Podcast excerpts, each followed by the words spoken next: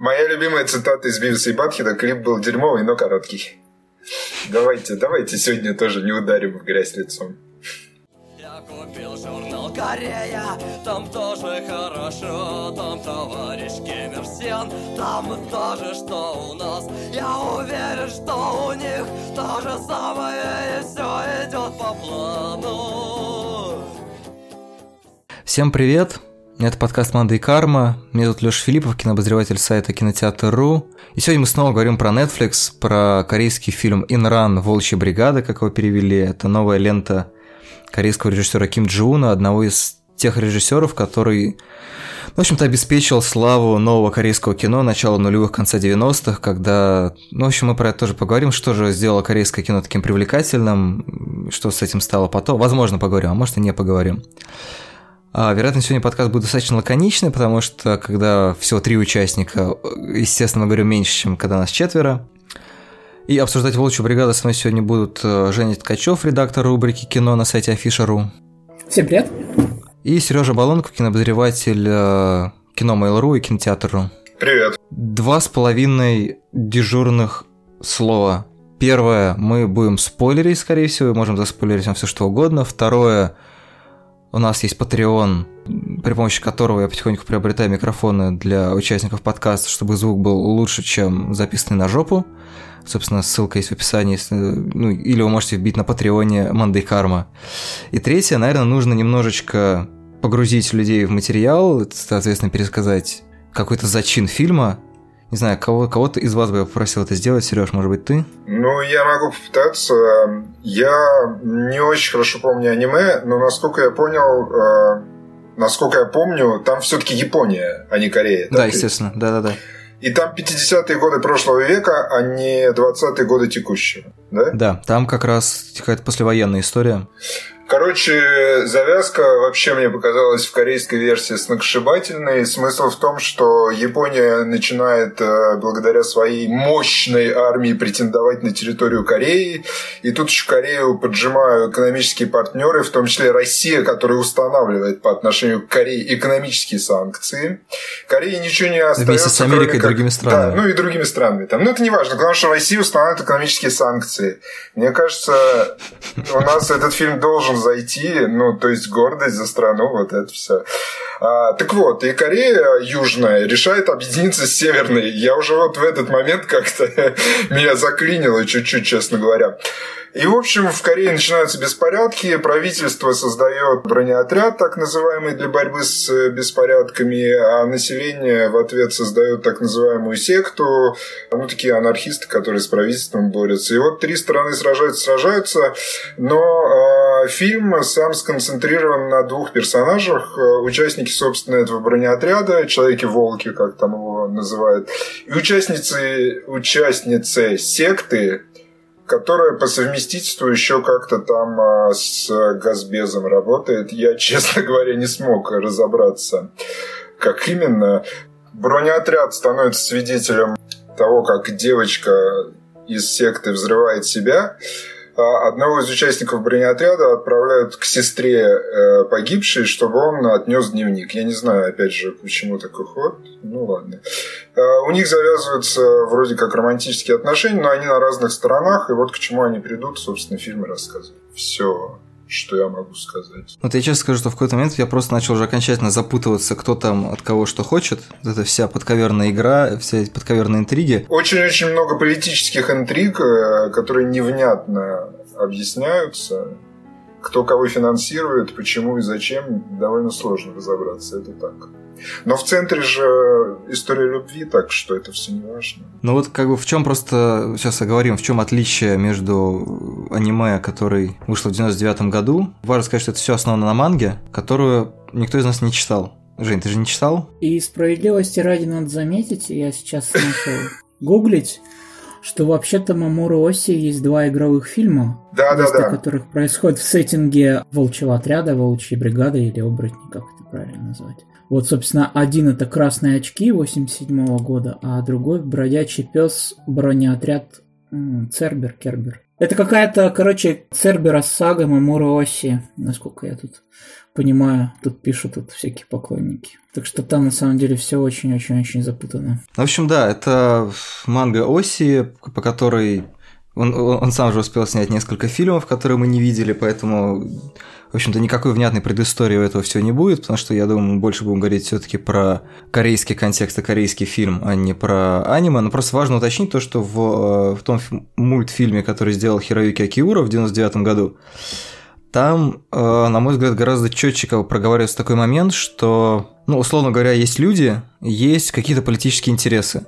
И в конце ну, персонажу приходится принимать сложные решения. И тут первый спойлер, как бы самое забавное, что в японской и корейской версии решения принимаются разные. То есть, соответственно, если у Ким Джуна мы видим, условно говоря, оптимистичный финал, то в версии Акиура и, соответственно, я так понимаю, в версии Оси все, мягко говоря, не так радужно. И вот как раз это, мне кажется, ну, гораздо более как бы, пронзительная какая-то такая штука, потому что ну, сейчас, да, с корабля на бал, вот для, про что для меня вообще вся эта история про волчью бригаду? Это о том, что когда страна в каком-то раздрае очень сложном в общем, грубо говоря, практически на военном положении, да, когда вот просто все против всех, да, там огромное количество организаций, какая-то секта, которая борется, ну, в общем, грубо говоря, какая-то оппозиция, которая там, значит, занимается подрывной деятельностью, когда внутри кабинетов разные отряды, разные политические силы пытаются отгрызть друг у друга кусок власти, есть просто человек, который, ну, не знаю, выполняет работу и, грубо говоря, хочет что-то хорошее для своей страны.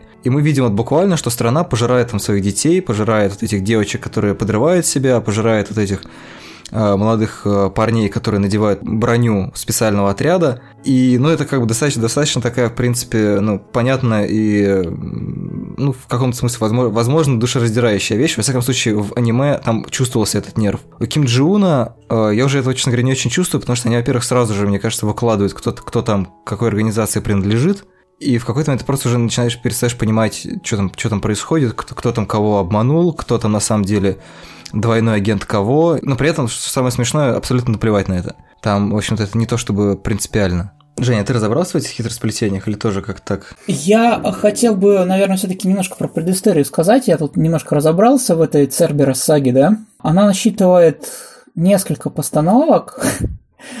И причем самая первая постановка это была радиопостановка 87 года. Mm назывался While Waiting for the Red uh, Spectacles. Uh, вот. Потом был фильм uh, The Red Spectacles 87 потом Cerberus Panzer Cop 80... А, нет, это манга 88 года.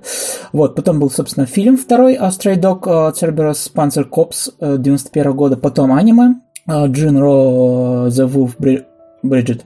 И далее, а, собственно, вот только фильм. То есть, получается, два фильма, аниме и ремейк а, Ким Джуна. Ну, это если не брать в расчет а, радиопостановки. Ну, это, по крайней мере, так уверяет Википедия. Так. Вот.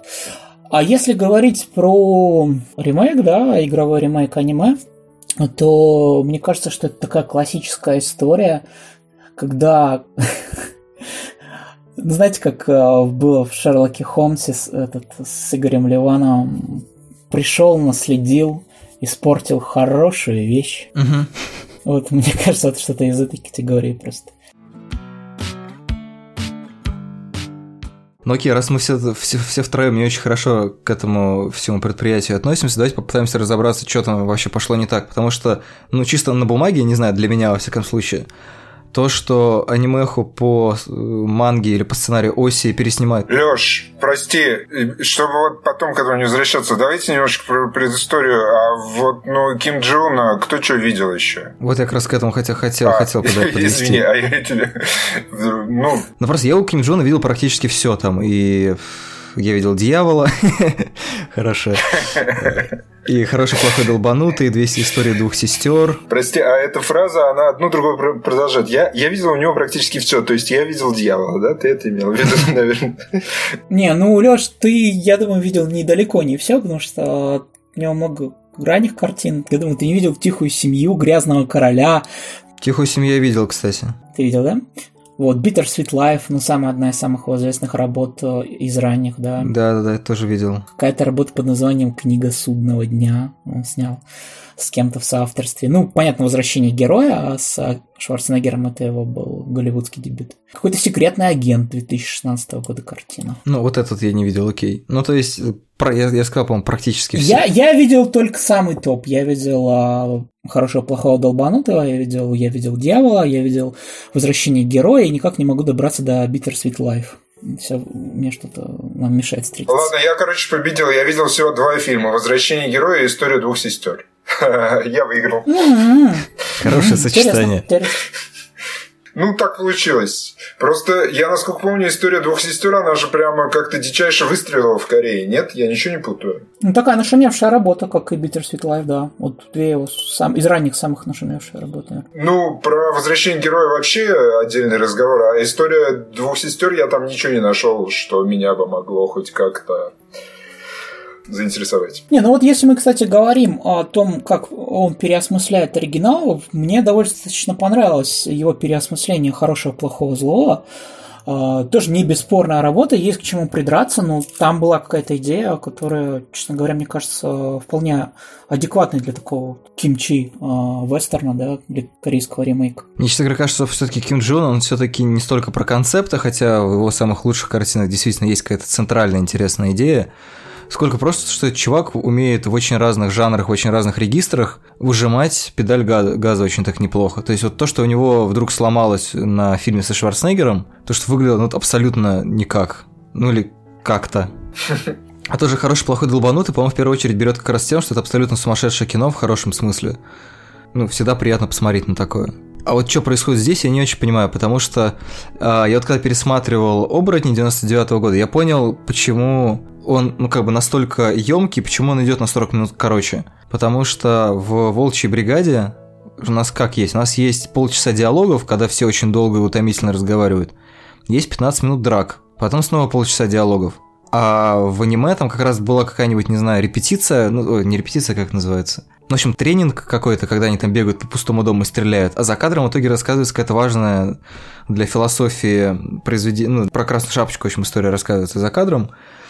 И это как бы создает вот какую-то такую, такую палитру эмоций, что с одной стороны, это прям такой, ну, экшен, с другой стороны, такая очень сентиментальная и пронзительная вещь, и оно очень удивительным образом очень интересно накладывается друг на друга. Я просто хочу сказать, что ты вот сейчас упомянул э, оба эпизода, которые в фильме у меня вызывают наибольшее недоумение. То есть вот эта тренировка в пустом доме и тот момент, когда сказка про красную шапочку пересказывается. Вот эти оба фи- эпизода, они просто... Первый, я вдруг понял, насколько здесь плохо сделан экшен. Он абсолютно телевизионный, дешевый mm-hmm. и бестолковый. Он как раз... Вот, ты сейчас объяснил, почему он бестолковый. я сам не помнил мультфильм и э, не мог сопоставить, потому что он абсолютно пустой. За ним нет никакого двойного дна, никакой метафоры, но это ладно. Там и экшен слабый, и, условно говоря, истории никакой в этот момент не существует. Просто люди довольно хаотично перемещаются по какой-то руине.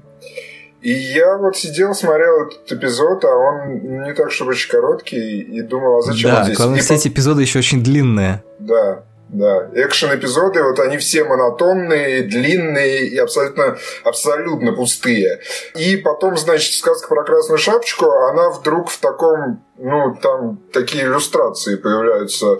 Стилистически, как мне кажется, вообще фильм не укладывающийся, кстати. То есть э, персонажи фильма пропадают, и на экран э, по одной выводятся иллюстрации там, с какой-то небольшой анимацией, и при этом рассказывается сказка про красную шапочку. Я подумал, насколько это тоже неуместно в такой форме в данном случае. Ну, ладно, это моя точка зрения. А у меня, кстати, есть объяснение этой неуместности. Ну? Так же, как Северная Корея неуместна в контексте Южной, поэтому... А, не совсем. Смотрите, в прошлом году была похожая история с призраком в доспехах. Но она, в отличие от ремейка Ким Джона, эта история закончилась гораздо лучше.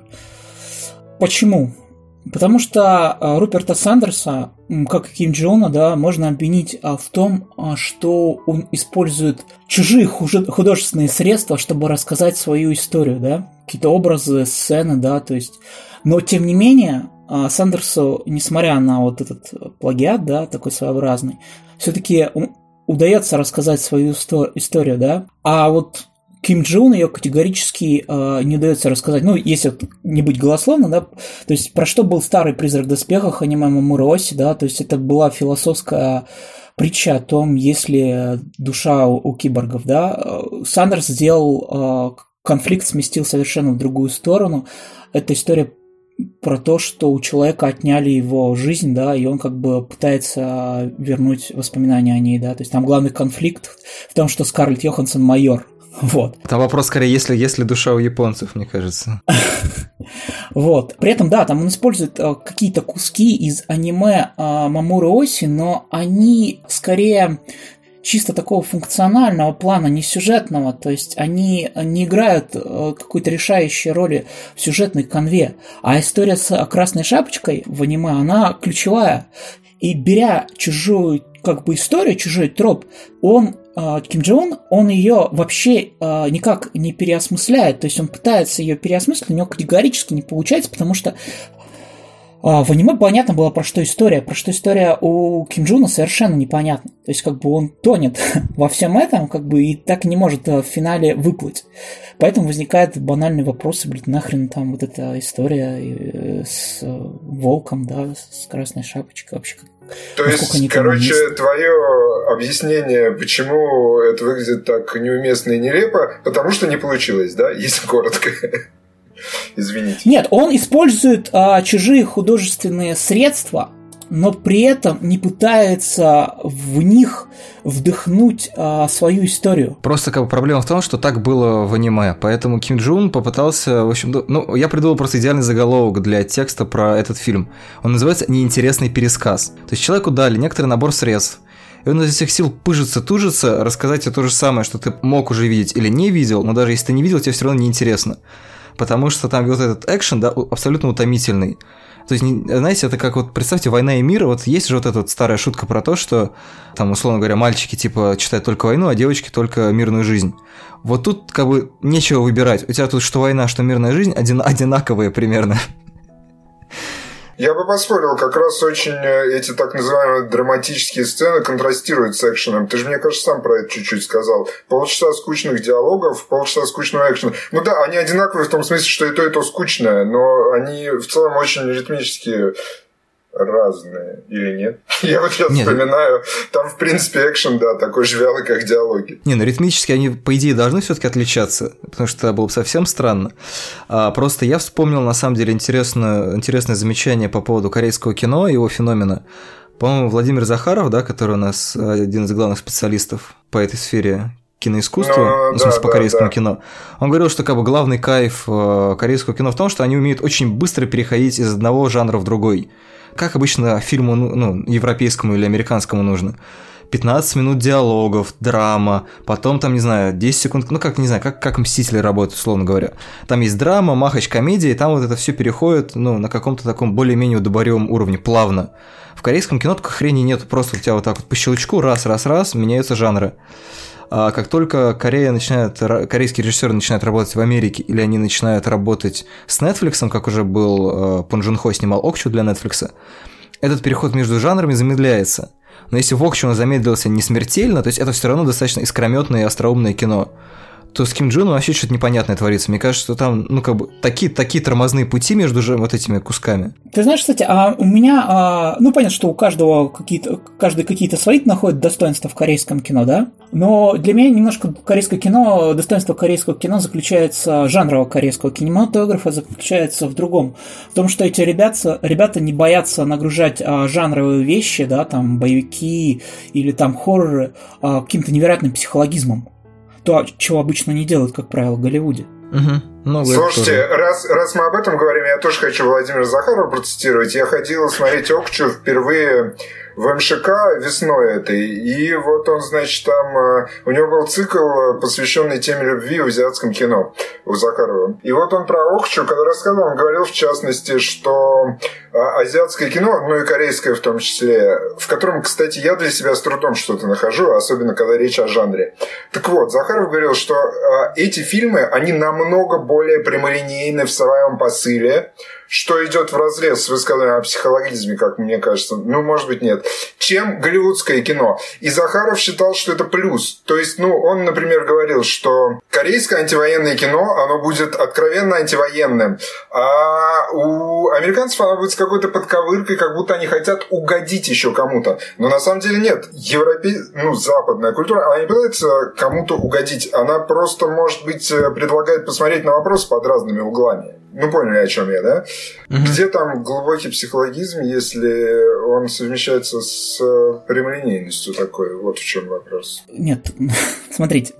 А, есть как бы две школы актерской игры. Есть школа представления, есть школа проживания, да?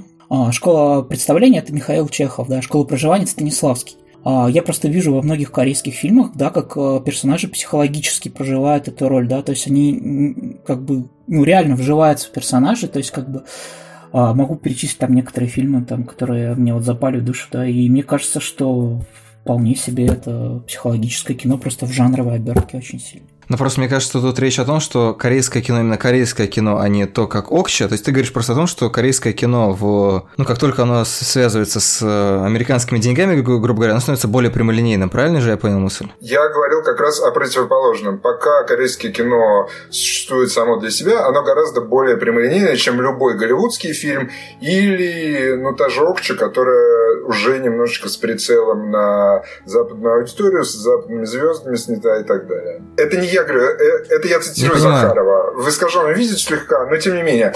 Корейское кино и азиатское вообще более прямолинейное, чем э, западное. Ну, надо сказать, что он вообще тяготеет к жуткому мелодраматизму и прочему. То есть, я не знаю, какой-нибудь поезд Пусан или те же истории двух сестер, он, конечно, тебя постоянно... Ну, то есть, у него есть какая-нибудь там классная жанровая особенность, но при этом он все время тебя поддавливает. Если вот в этом смысле прямолинейное, то, наверное но при этом там всегда, может быть, за счет того, что это какой-то не очень близкий нам культурный код, всегда кажется, что он немножко сложнее, чем тот же средний, голливуд, средний голливудский фильм. Вот именно что. Немножечко, может быть, дело в том, что кажется, что мы не все считываем, а, а если мы приглядимся, окажется, что глубины не так глубоки. Я не знаю. Не знаю, мне, мне, кстати, кажется, корейские фильмы, а, по крайней мере, жанровые, которые я видел, да, если мы там не берем какую-нибудь э, э, этнику, да, то мне кажется, они довольно универсальны. То есть, ну, был один фильм, который действительно у меня очень много вопросов вызвал, ну, потому что это реально такая изначально метафизическая работа, это «Вопль» очень крутой uh-huh. э, такой арт-хоррор, да, то есть как бы там реально, как говорится, без пузыря не разберешься, потому что э, там очень много замешано на китайском, ой, на корейском фольклоре, очень много на каких-то местных э, сюжетных тропах, там вообще очень сложно разобраться, но при этом вещь действительно дико мощная, и если в ней закопаться, думаю, мы сможем всего интересного найти. Я просто не закапывался в ней. Я уточнить хочу, я говорил не о сюжетных там каких-то перипетиях, а о месседже, но то есть о посыле, посыл более прямолинейный, а не там путь к финалу. Нет, там же разнятся, то есть как бы режиссеры разнятся фильмы, то есть э, да, есть где-то более сложные, где-то более простые. И я как точно не специалист, а вот Захаров специалист. Мне кажется, у него сейчас уши горят. Не знаю, мне кажется, что, возможно, в корейском кино просто проговаривают какой-то, условно говоря, ну, какую-то мораль, да, она все равно, ну, как присутствует но при этом, ну, коре... Коре... любой корейский фильм, да, не знаю, какой-нибудь условный олдбой, он все-таки не исчерпывается, да, вот условно говоря, посланием, которое может быть довольно прямолинейное, да, там, оно может быть ну, даже закодировано окей, да. в названии. Да, хорошо. Такая точка зрения мне нравится. Ну, в смысле, не то, чтобы я ее очень разделяю, но... Я с ней, конечно, не согласен, но пусть будет. Меня просто забавляет то, что у нас есть два фильма, которые, в общем-то, являются таким переводом с японского на корейский. Это вот есть «Пылающий», да, который основан на рассказе Мураками. И вот у нас теперь есть еще и «Инран», который основан на, ну, окей, я не знаю, насколько он основан все-таки на манге или не основан, или это действительно прям тупо ремейк. Но тем не менее это еще одно как переложение каких-то японских реалий на корейские. Слушай, я вот сегодня, сегодня посмотрел только начальную часть э, мультфильма, да, и э, фильм, он, конечно, очень близок э, визуально. Я мультфильм целиком с трудом вспоминаю, но вот начальная часть, она близка визуально реально к фильму. Мне кажется, что там многие сцены воспроизводятся довольно близко вообще-то к тому, Многие что... прям покадрово. Да, да. Там причем смешная разница, знаете, вот такой, не знаю, как понять, что ты смотришь, аниме или корейский фильм? Вот там, когда все эти генералы сидят в комнате и обсуждают свои злодейские планы, кто там кому что должен и что нужно сделать, в японской версии они сидят в обычном кабинете, там все коричнево, и солнце светит в окно. А в корейском они сидят в каком-то подвале, и там, знаете, вот такой вот холодный люминесцентный свет подвальный, который бывает там, вот, не знаю, в каких-нибудь... Как ну называется? ладно, потому что, блин, были 50-е, а стали 20-е. Прошло 70 лет. Освещение Нет, изменилось. просто это, это, это реально типичное освещение для многих корейских триллеров. Обязательно есть какая-нибудь сцена, допрос, драчка, там, я не знаю, встреча с мафиозным боссом, где вот есть вот такая сцена. Там есть, помните, допрос, кстати, в фильме, какую-то непонятную женщину из секты допрашивают. я вообще, кстати, не понял, каково, ну, какова цель ее появления на экране. Помните, она там в блондинистом парике, а, а потом, ну, оказывается обычной корейской брюнеткой. Ну, она типа из секты, я так понимаю?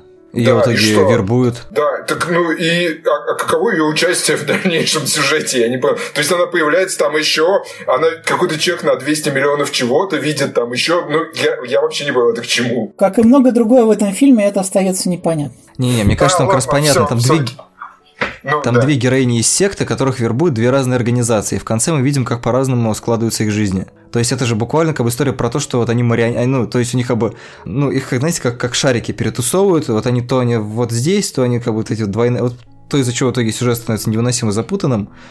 Там вот все просто вот э, везде, они все время меняют свой статус, свою роль и так ну, далее. Ну вот да, корейцы мыслят двоичным кодом. Две Кореи, Две перебежчицы, две всего. Подождите, подождите, что значит, э, как по-разному складывается их судьба? Я же правильно понимаю, что ну, одна в конце спойлер и приходит к тому, к чему шла, то есть брат вылечился, и вот они куда-то там уезжают в светлое будущее на поезде, так? Да. Это да. одна. А вторая э, вертит в руках чек на 200 миллионов чего-то и, и лыбится. Да. То есть обе пришли к своей цели.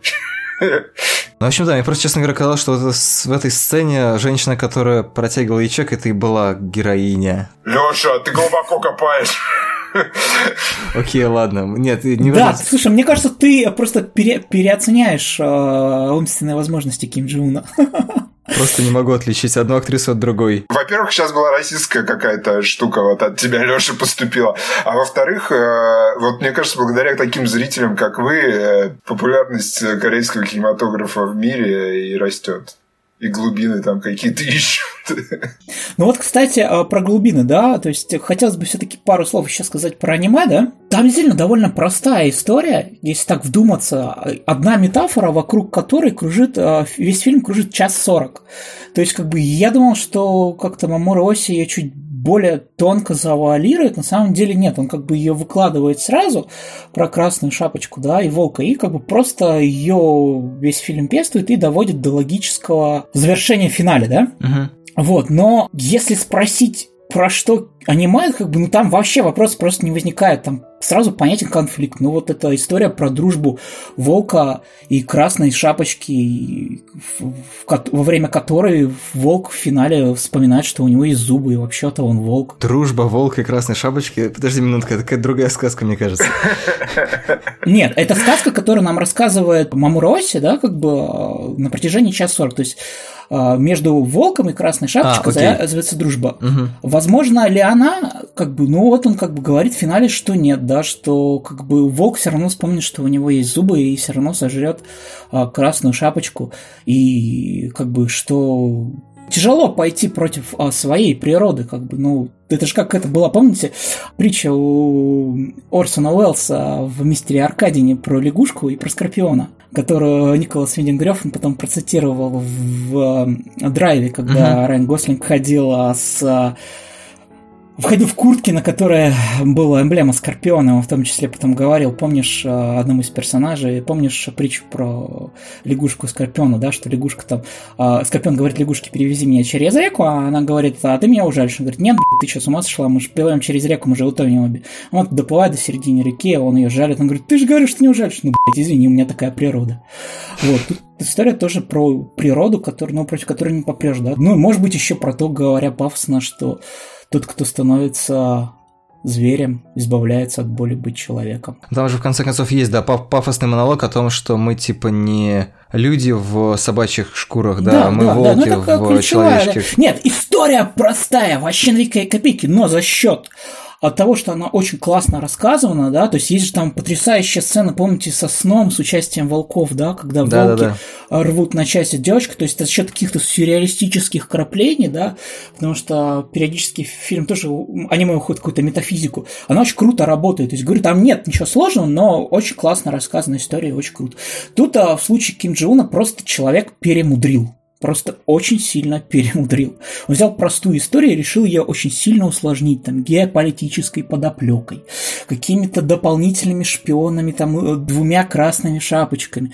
В итоге, зачем история про красную шапочку вообще непонятно. То есть в итоге все-таки все заканчивается хорошо. В чем тогда суть ее? В смысле? Ну, суть как раз в том, что нет, оказывается, что не волки в человеческих шкурах, а вполне себе люди. Вот в этом и суть. Это как бы понятно становится, честно говоря, на минут 30 что как бы все закончится хорошо. У меня вообще там не было сомнений, что все закончится хэппи-энда. Просто я понимаю, зачем это было в аниме, а зачем вот эта история э, в с красной шапочкой, то есть она нагнетается так или иначе весь фильм что как бы он ее съест, но в итоге все таки оказывается таким пшиком. Слушай, а мне кажется, что тут просто немножко смена акцентов происходит, потому что я действительно вижу тут, э, если говорить про политические какие-то комментарии, что все-таки это история про то, что волком-то выступает вот как, как вот что-то обезличенное абсолютно. То есть там немножко происходит э, смена позиции. Я не помню, мне кажется, что у Ким Джуна нету даже этого монолога про, а может быть и есть. Есть, наверное, да? Ну, про, про волка в человеческом обличии. Да, да, конечно, есть, есть прям конечно, дословно, есть, прям дословно окей, такой. Окей, но все равно, конечно, там есть вот какая-то часть того, что там настолько как бы подробно задается вот эта история с соперничеством разных отделов, что, ну, ну, это, в этом тоже есть что-то такое абсолютно звериное. Там же, э, заметили, там их всех все время подписывают. То есть там пытаются да, создать да, как да. бы какой-то эффект, что вот это действительно важная часть, потому что в аниме это было не очень принципиально.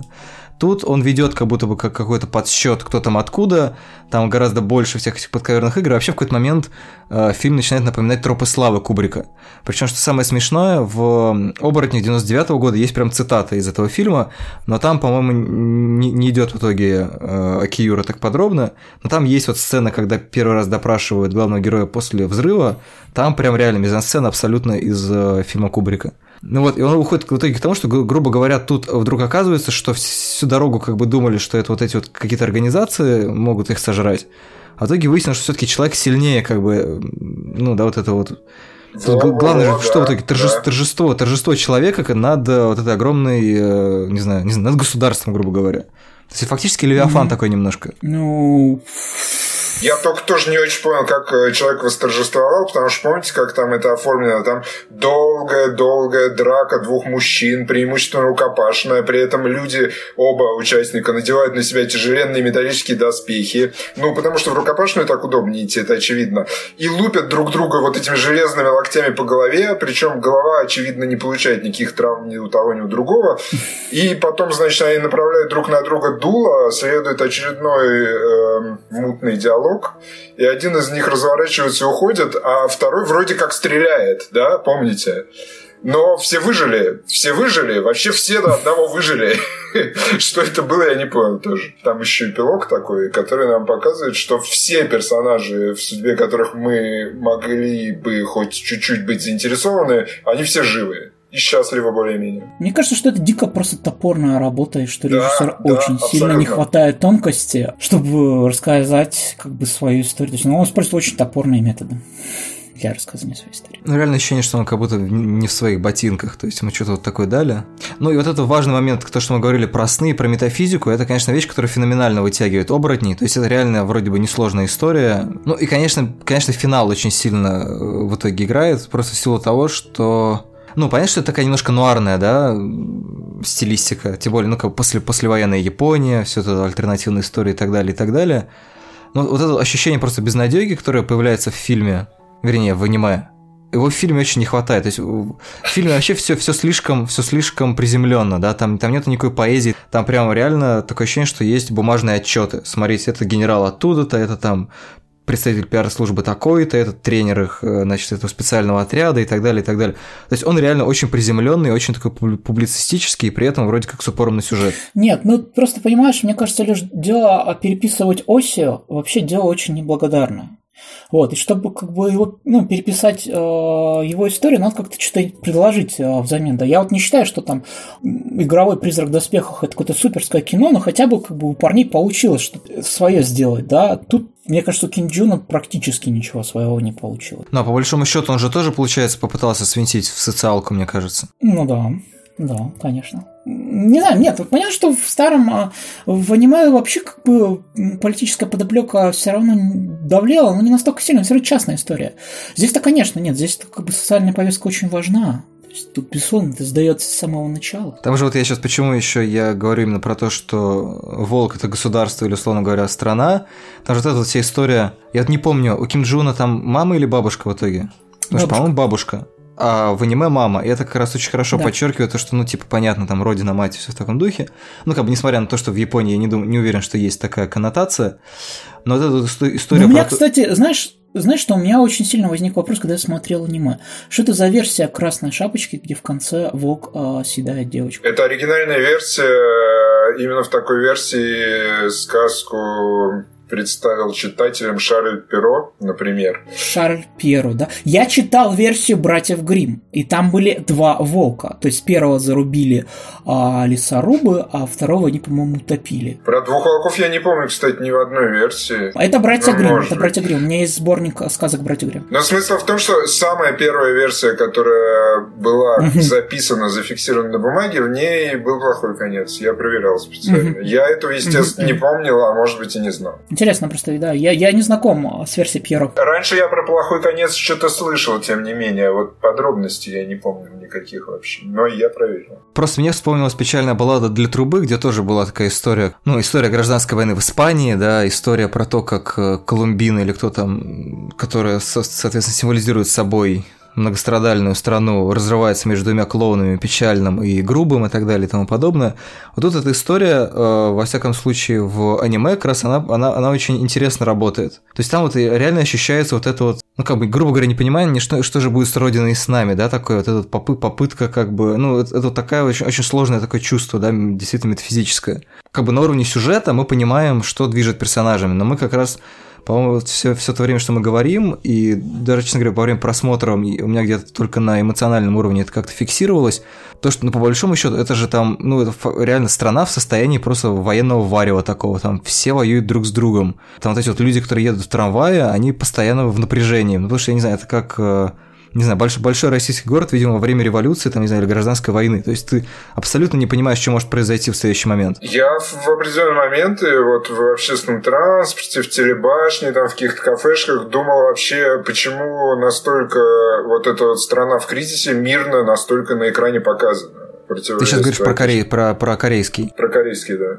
А ты про В аниме просто это, это лучше показано, там есть эта атмосфера раздрухи, напряжения, там, не знаю, абсолютной потерянности. Персонажи булочки какие-то покупают, кофе пьют и вообще там на смотровой площадке есть. прекрасно себя чувствуют, отдыхают как-то, а вокруг вроде как война. Ну, в общем, ну, да, ладно. меня, меня глав, главная проблема для меня в Ким Джуне, то, что там нет этой метафизики. Она реально очень сильно выручает. Она как-то тебя вот подключает. Ну, окей, это, наверное, вообще, в принципе, свойство каких-то культовых или известных аниме, то, что в них, помимо всего прочего, там помимо, не знаю, интересного, неинтересного сюжета, помимо там какой-нибудь, э, ну, какого-нибудь запоминающего графического образа, да, то есть вот эти вот персонажи волчьей бригады или специального отряда, вот в этой своей броне, они, они же очень запоминающиеся, то есть ты просто вот э, вспоминая название фильма, ты тут же видишь перед глазами вот этот вот фактурный костюм он еще обладает какой-то вот такой метафизикой реально либо фильмов нуар, либо французских фильмов каких-нибудь там, не знаю, фран- французской новой волны, условно говоря, или новой новой волны. А этого тут вообще нету. И как без этого-то, соответственно, не очень понятно, зачем это. Потому что с точки зрения ну, грубо говоря, история, это, ну, не, са- не самое, возможно, интересное времяпрепровождение. Я не знаю, для меня вот как раз главное не метафизика какая-то там, а то, что аниме выглядит намного лучше. Я вот его помнил как-то, ну, не то, что помнил, а в голове у меня отпечаталось как что-то более яркое. Не в плане цветов, а в плане насыщенности какой-то визуальной. И я когда вот сегодня, опять же, я говорю, пересмотрел пролог с самого начала мультфильма, я увидел, насколько те же сцены в анимационной версии лучше просто смотрятся. И я еще что подумал. В фильме многое, как вот ты, Леша, тоже сказал, по кадру воспроизводится, а эти сцены, ну, наверное, там корни даже в исходную мангу идут. Э, эти сцены, они просто не предназначены для лив-экшен фильма. Они именно анимационные, они именно рисованные. И, ну, в первозданном виде они, конечно же, лучше выглядят. Ну, у меня такое ощущение. Там, например, есть, помните, слушайте, я прям запомнил один момент, когда, я не помню, где-то в середине там, когда э, звучит фраза «Езжайте в четвертое убежище, а этот телефон уничтожьте». И после этого происходит огроменный взрыв, Видимо, телефон взрывают. А, в мультике это смотрелось, ну, если даже, я не помню, даже если бы это там присутствовало, это было бы нормально. Потому что мультик, он всегда, ну, мультик дурацкое слово, мультфильм, он всегда чуть утрированный, чуть преувеличенный. Там все должно быть через край, чтобы эмоции вызвать. А в кино это было нелепо. Ну, на мой взгляд. Ну, и это тоже, наверное.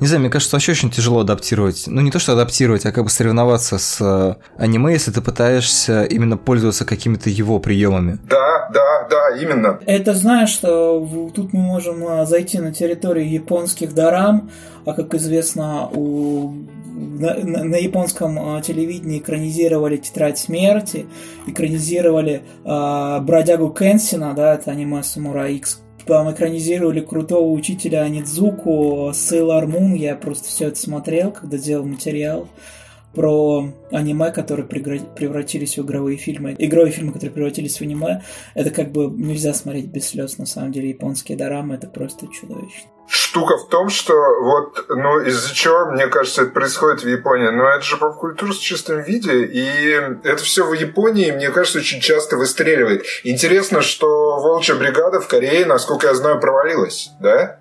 То есть, несмотря на то, что туда собрали, условно говоря, корейских бузовых, фильм все равно не зашел. А, то есть это все-таки вот эти все ноунеймы, это известные корейские актеры? Конечно, ты чё? Еще какие известные. Причем там есть, я сейчас уже не вспомню, я все это читал, читал, читал, сейчас у меня все перемешалось в голове.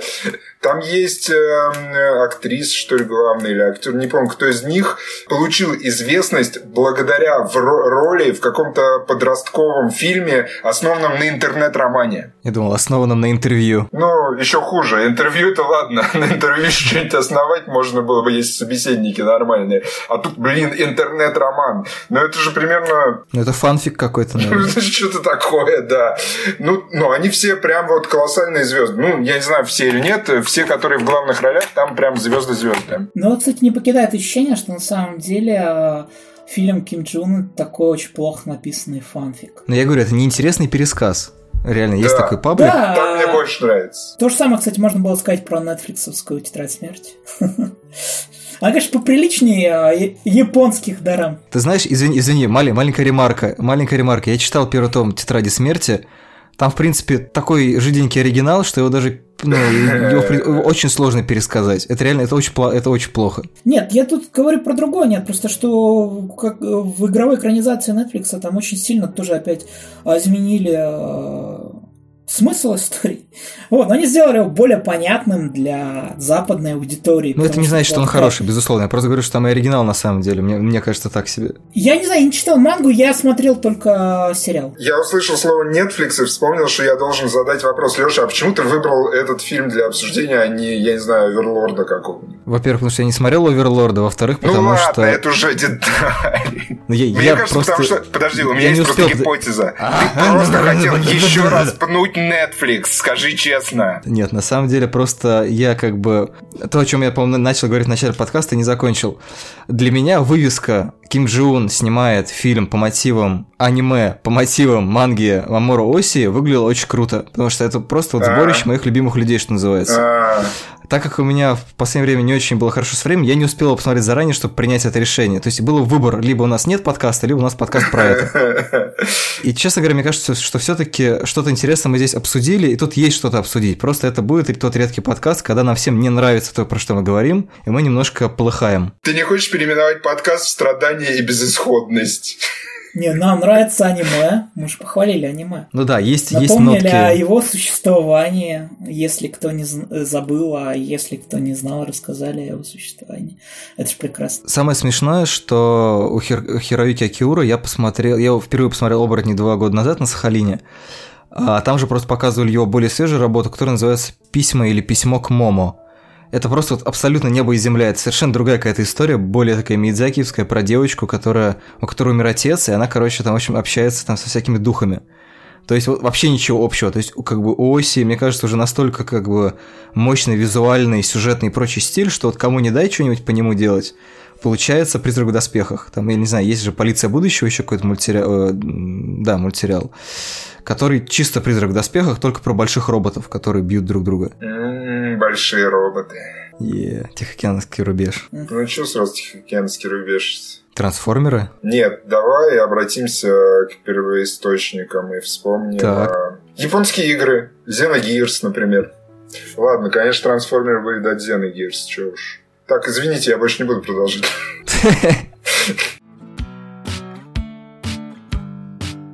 Ну вот, кстати, если реально я вот сейчас пытался вспомнить хотя бы один приличный игровой ремейк а, аниме, я так перебрал много, ну, как бы известных а, в голове, честно реально не могу ничего назвать. Слушай, ну проблема действительно в том, что...